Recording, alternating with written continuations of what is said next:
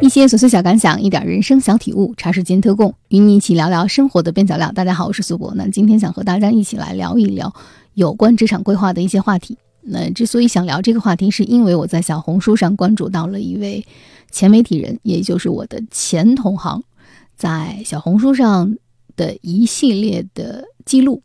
他是刚刚从一个央媒辞职，然后就职了南方的一所高校的这么一个老师，啊，他写了很多在央媒辞职之后的心路历程，其中一篇小红书的博文就提到了职场规划的问题。那在谈那一篇的博文之前，我想先和大家分享他其中的辞职后的一段心路历程的分享吧。他在小红书的这篇博文里是这样说的：“央媒工作二十三年，今天辞职和北京说再见。今天去单位拿到工资转移单和干部介绍信，也就意味着真的要离开北京了，离开工作了二十三年的央媒了。二十三年前的今天，研究生毕业，拿着派遣证从山东来到北京，开启了我的北漂生涯。一切都仿佛在昨天。那个年代，新闻还是让人羡慕的高尚职业。”我们从五湖四海来到北京，不讲条件，不讲报酬，天天加班到深夜，谈新闻理想。我们常常喝醉酒，然后还不忘记工作。那时我们住在地下二层，房间是黑暗的，但心是明亮的。一晃二十多年过去了，时光催人老。张雪峰说：“别没事吃饱了撑的报什么新闻，闭着眼报什么专业都比新闻强。”一下子又把新闻传播专业推上了风口浪尖。关于新闻传播专业，我不在这里探讨，各有各的理，哪个专业都是围城。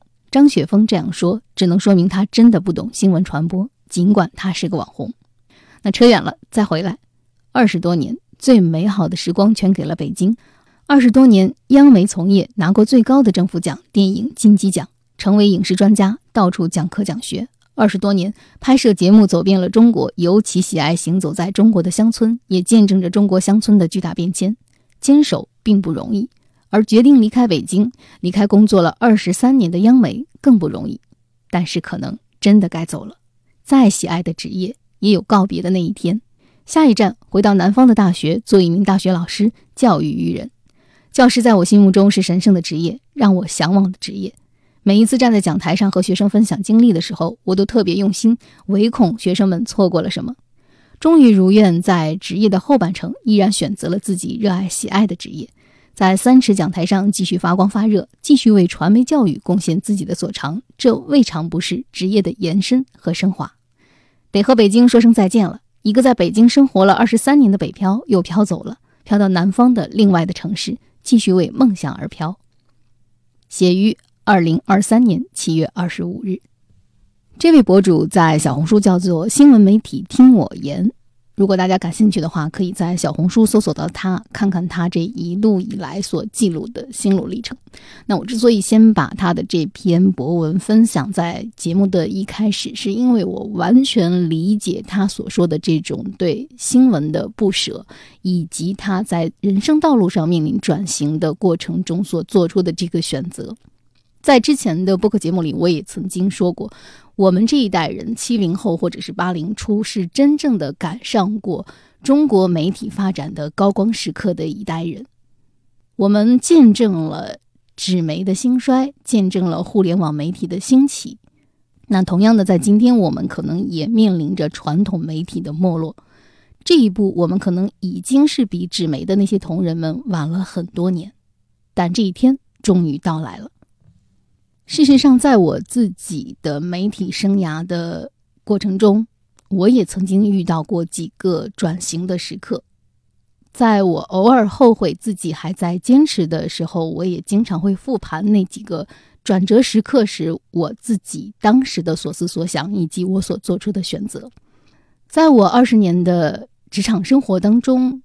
在互联网媒体刚刚兴起的时候，在喜马拉雅和蜻蜓还在孵化的时候，我曾经面临过一次选择，就是有小伙伴邀请我，啊，离开这座城市，然后进入一个互联网的音频行业。在那个时候，在我三十多岁，刚刚才在传统媒体里有了一些心得，有了一些稍稍明确的方向的时候，我那个时候觉得传统媒体还是值得坚守的。啊，在那一次的机会里，我放弃了那个邀请。在后来传统媒体示威的过程中，我也曾经反复想过那个时间节点，如果我去了互联网的音频媒体，进入这个行业，进入这个赛道，我会怎么样？那其实，在这个过程中，我相信不是所有的音频平台都生存了下来。我们自己的传统广播也曾经做过互联网 app，但是也沉寂了、死亡了、消亡了。嗯，我也曾经想过，如果我假设放弃了今天在这个城市的所有，去到了别的城市，可能今天我也是互联网裁员大军中的一员。但是你无法假想当初的选择，你选择了留下来，你选择了跟随着传统媒体往下滑的这一个历史进程，你跟着它在一起朝前走。你对这种下滑有无力的地方。然后也有忍受的地方。同样的，在这个过程中，你付出的是你的年龄的代价和时间的代价。你三十岁跳槽和四十岁跳槽，面临的是完全不同的人力成本的评估。嗯，那只能说，在传媒行业，年龄呃，至少在中国。它不像西方一样，在媒体行业，你是一个越老越吃香的行业啊。在今天的，尤其是传统媒体已经在衰落，然后互联网媒体在一轮又一轮的迭代的过程中，可能年龄并不是一个优势啊。你在互联网的行业里浸润的再久，它也不是你一个你再就业的特别大的优势啊。我只能这么说。那在这个过程中，在之后的几年里，我曾经也面临过是否去文化公司，或者是否去一个特别垂直的定向的那么一个传媒的一个领域进行深耕啊。我曾经面临过这样的选择，但在这几次的选择过程中，我的犹疑、我的评判啊，都让我继续留在了现在的这个行业里。你如果以我今天的生活的状态和我在职场上的，呃，价值实现的这种感受来说，啊，有没有后悔？当然是有后悔。那你问我在当时的选择，在当时的抉择当中，我为什么选择了留下来？可能都是一些非常可笑的理由，在今天看来，好像是做的选择盲目了、莽撞了。但无论如何，那个结果是我留了下来，好像我错失了一些机会。但是你现在因为没有走上那条道路，你也没法评判那究竟是不是一次机会。反观这位博主，他毅然的辞掉了一个已经深耕了二十三年的行业，进入一个教师行列。当然，他的转型是因为他此前在这个行业里的积累，无论是职称也好，奖项也好。有了这些积累，他才能做一个转型的突破。但是我相信，在一个北京北漂二十三年的人，让他选择抛离北京的一切，去到南方的一所大学，这个过程当中也有他自己的苦与痛。那这位博主在他的博文当中提到过很多次新闻理想。我相信，在今天的传媒行业里，在今天的这个队伍当中，仍然是有很多人保持着新闻理想，仍然是。很多人因为被新闻理想所鼓舞、所感召，所以仍然留在了这个行业。这个博主之所以辞职，是因为他今天的这个央媒的这个职务、这个职位已经不能保证他的生存。当我们面临生存的问题的时候，可能我们首先选择的还是应该让自己有质量的活下去，再谈理想啊。这个时候，我们可能会做出一种选择。那为什么我今天想和大家聊聊职场规划，而不是职业选择呢？是因为我觉得这个博主在他的一篇博文当中说清楚了，人的职场生涯是有限的。以我们二十多岁踏入职场，六十岁离开职场，假如有延迟退休的话，那么在有限的这些年里，我们每三年、每五年、每十年对自己的目标是什么？当然，今天有很多人。可能选择一个跨行业的工作，很多人可能觉得跳槽也是比以前要容易的多。很多人可能就是喜欢尝试更多的行业。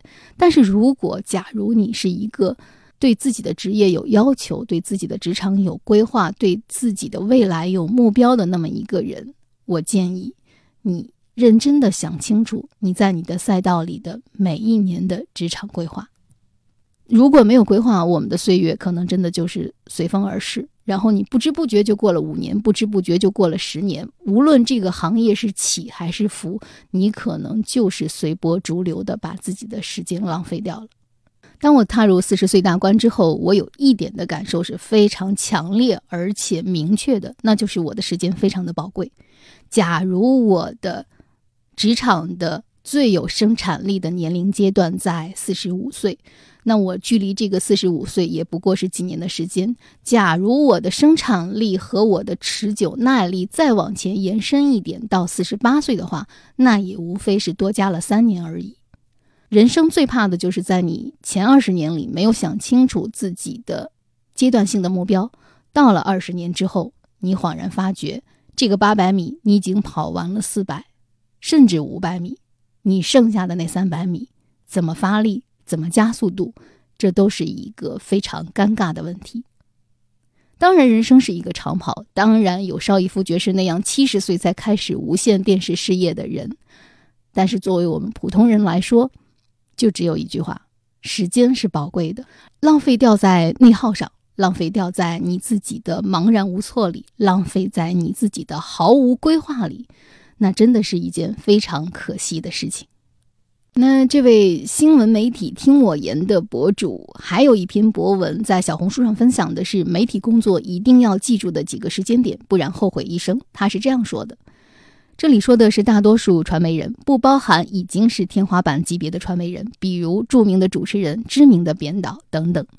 大多数的传媒人都是幕后默默无闻的人，一定要记住几个时间点。注意，我是以硕士研究生学历毕业为说明的。如果本科的话，职称的时间点要再多加几年。如果你是这个行业的人，自己算就是了。他的第一点建议是，实习期不要超过一年。如果超过一年还没有找到感觉，或者没有明晰的定位，赶紧离开。第二，工作一年，如果对工作没有兴趣或者比较吃力，赶紧转型转换赛道。第三。工作三年都没有机会参与到重点节目或者大型节目当中，或者那种想要冲击大奖的节目，想想自己是不是应该换职业了。第四，工作五年，不管取得了怎样的成绩，都要思考是继续留下还是将来转型，不要贪恋过去的辉煌。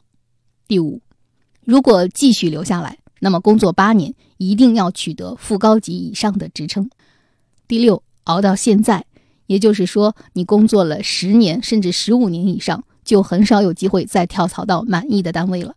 如果没有合适的机会，那就继续深耕，为以后的离开做准备，积累工作成果。工作十五年，一定要取得正高级职称。这个时候再好好思考是走还是留，因为这几乎是职场生涯的最后一次机会。如果你想规划职业，那么欢迎私信他。在这里。这位博主提到了新闻媒体行业的几个关键的时间点，而且也提到了我们这个行业传媒行业里的职称评定的问题。在这里，我还想给大家普及一下，我曾经搜索过一线城市里的人才引进的规则。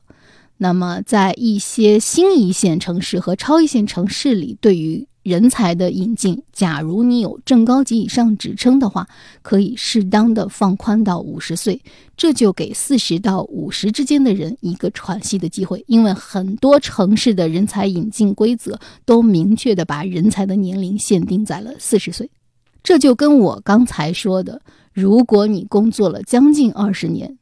你在大学毕业以后，你是研究生毕业或者是本科毕业，你已经是在二十三岁以后的年纪，你工作二十年，那就已经是四十三岁了。在那个时候，你可能错过了一些到别的城市去就业的机会。到那个时候，以现有的政策来说，你可能就会错失一些到别的城市移民去工作的机会。当然，你可以到那个城市工作，但你的退休金的执行标准可能就会有说法了。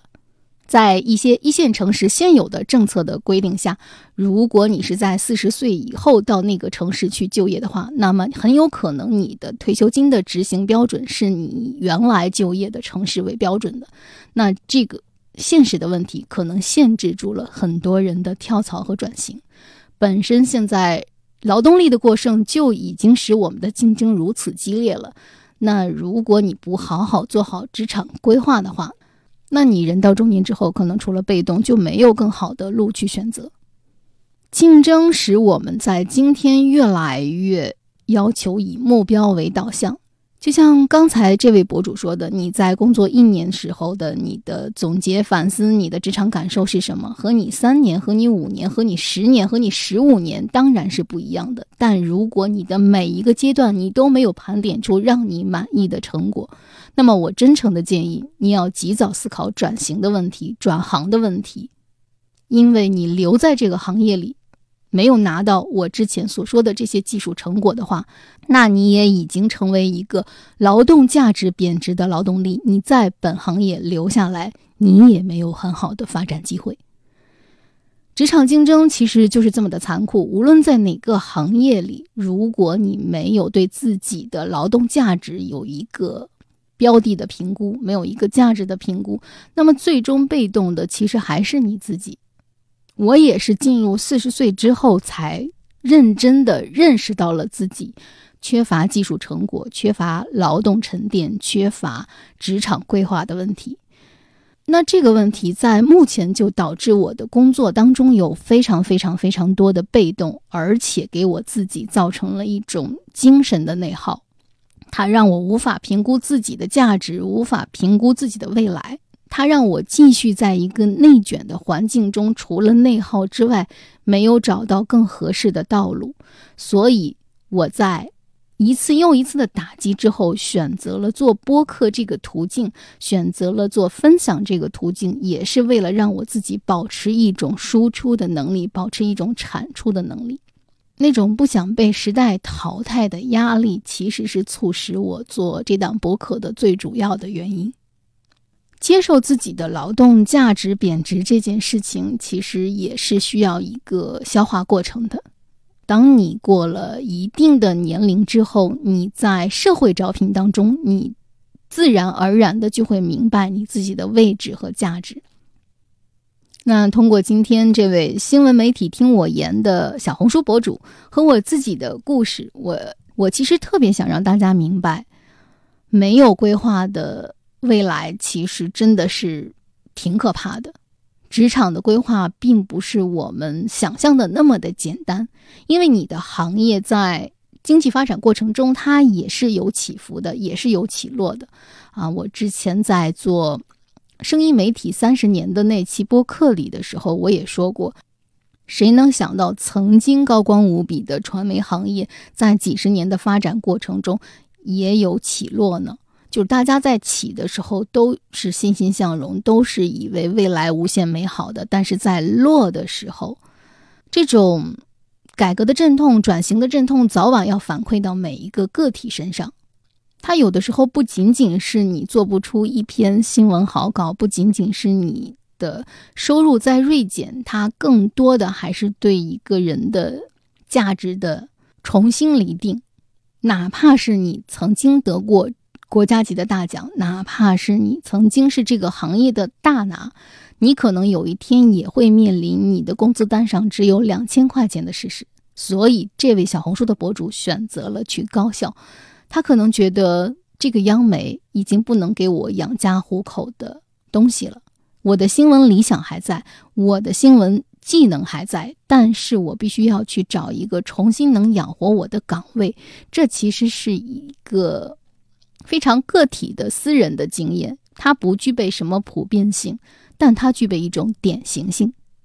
这还仅仅是一个传统的传媒行业里的个体的典型的一个感受感触吧。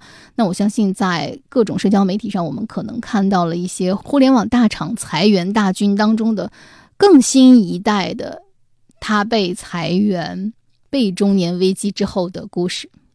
那就是活着活着，我们永远也不知道明天会发生什么。可能今天我们是推杯换盏，觉得这个行业还在蓬勃向上，可能明天我们就突然遭遇一场失业的危机。对未来做好规划，让自己有抗击风险的能力，这对每一个职场人来说都是特别关键的一种基本技能。小红书上这位新闻媒体听我言的博主，在一篇“央媒工作二十三年，为何还要转型”这篇博文当中说，二十多年的职业生涯中，一直都动摇过，却又一直坚守。有时候想想，央媒更像一种鸡肋。收入时而多，时而少，但是不坐班也挺自由。工作很累，但看到自己的作品或者电视上光鲜亮丽的自己也会满足。所以很多人就一直这样干着，不知不觉的过了而立，不惑甚至知天命。可能有那么一两个瞬间想离开，却猛然发现原来已经走不动了。我第一次产生强烈的动摇，想离开央美的时候，正好是刚刚工作五年，但是。有各种不舍，于是就去脱产读了博士，想过渡几年缓缓再说。二零零九年博士毕业，因为没有人指导，再加上媒体当时也还行，还是因为舍不得正式的编制，舍不得北京户口，于是又稀里糊涂的留了下来。如果那个时候回高校，基本上绝大多数的高校还是可以进去的，即便不去高校，也还有一百种选择。不得不说，人的短视。第二次强烈的想离开央媒是二零一二年，于是就去做了博士后。可惜的是，二零一六年博士后出站后，依然没有选择离开。人在一个环境待久了是会有惰性的，尽管知道总有一天要离开，但终究还是很难下得了决心。直到二零一八年，自己在央媒工作，几乎处于半失业的状态，没有节目，没有工作量，收入只有基本工资。而看了一下硕士、博士的同学，几乎都留在了高校，都已经成为了专家博导，在影视领域风生水起，差距越来越明显，越来越大。再次强烈的想离开时，发现年龄已经超了，很少有选择了。最终决定离开央媒是在二零二二年，大的环境已经不行了。我所在的栏目已经处于可有可无的状态。一个博士后整天在一线做采编，回来后还有一系列的审查，有些领导的评审不敢苟同。再后来，没有节目做了，但是要求坐班打卡，只能拿基本工资。央媒最后的福利也没有了。那我为何还要留下呢？非常庆幸，因为二十年间一直想走，所以一直在学习。这些学习经历无疑是我今天还能出走的最大资本，而这些学习也无意中成为了我自己对自己的职业规划。而现在，我自己终于受益于了这种职业规划。名牌大学广播电视艺术学专业的博士，名牌大学博士后的工作站经历，获得了正高职称、国家级的专业奖项，再加上二十多年的纯一线采访经验，写出来这些是想和传媒行业的同行们说。在传媒机构极容易让人消沉，但千万不要忘记给自己的人生进行职场规划。我对这位博主的这段话的认同不能再多。他最后之所以能够走，还是因为他一直没有丧失掉学习的动力，一直保持了学习的成绩，一直保持了这种技能的提升。如果没有这二十年来的不断的，充电，他可能也完不成最后的这种出走的计划。某种程度上来说，他是一个主动的人；某种程度上来说，他又是一个被动的人。他主动是在于这二十年间，他一直在主动的提升自己，无论是从学历上还是职称上。说他被动，他和我一样，有很多次想离开这个环境，离开这个岗位，但最终一次又一次的选择了留下来。就像他说的，选择留下来可能是有很多不舍，舍不得编制，舍不得户口，舍不得一个央媒的光鲜的对外的包装，但最终迫使他走的，是要坐班，是没有钱，是必须忍受自己有着高学历却还去干一线的工作。我觉得最让他受不了的，我反而有一些理解，可能是因为大家是中年人了。当我们在四十岁、五十岁再回看自己三十岁、二十岁的那些规划的时候，能清晰的看出自己的盲目，能清晰的看出自己当时的想不到，在今天给自己造成的被动。我们为什么想不到？我们为什么在自己的岗位上，在自己的职业里沉沦了二十年？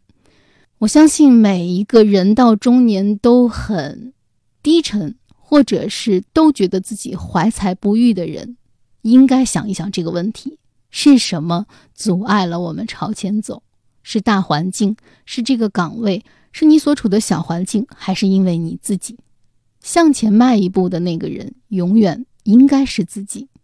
当你主动又被动的留在一个环境里的时候，我觉得那不是环境的原因。我今天的看法是，即便是你留在了这个环境里，那么怎么做还是很关键、很重要的。我永远不赞成躺平，因为躺平付出代价的那个人是你自己，而且躺平是一种对抗，这种对抗消耗和消费的也是你自己。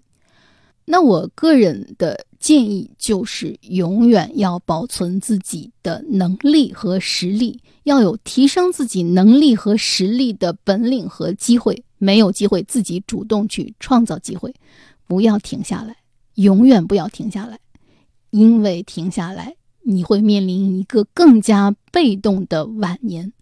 我有时候在这个时刻就非常想讲笑话。你已经是一个很被动的、很惨的中年了，你怎么能期待天降奇遇，让你拥有一个不悲惨的晚年呢？那有悲惨的晚年，那简直是一定的。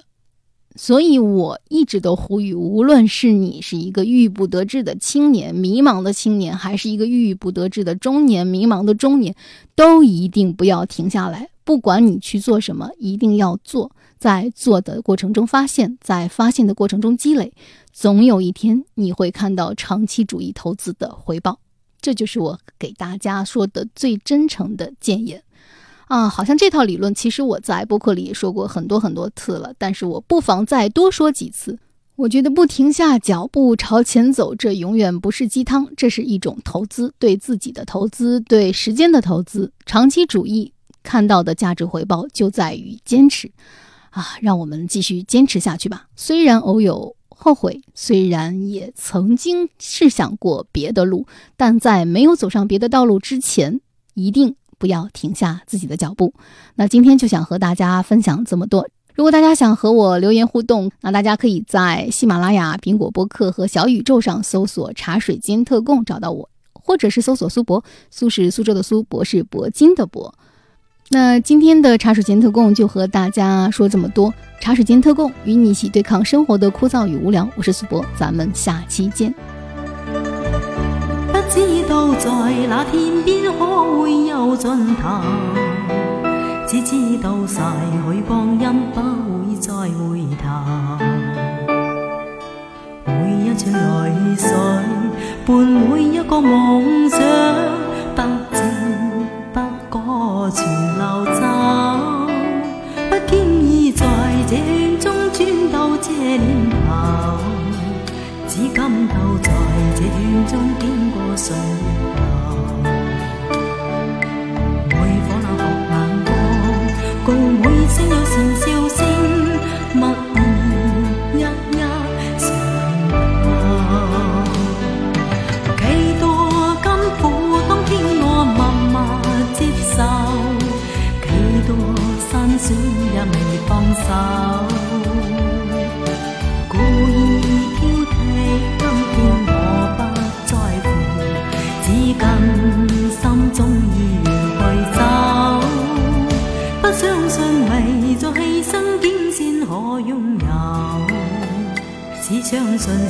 是靠双手找到我欲求，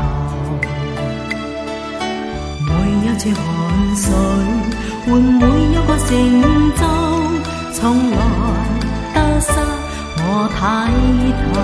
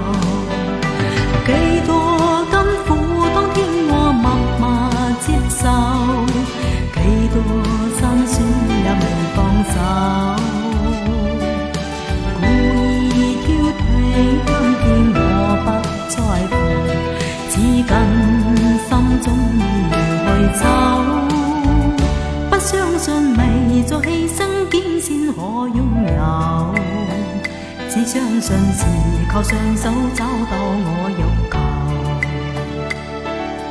每一串汗水，换每一个成就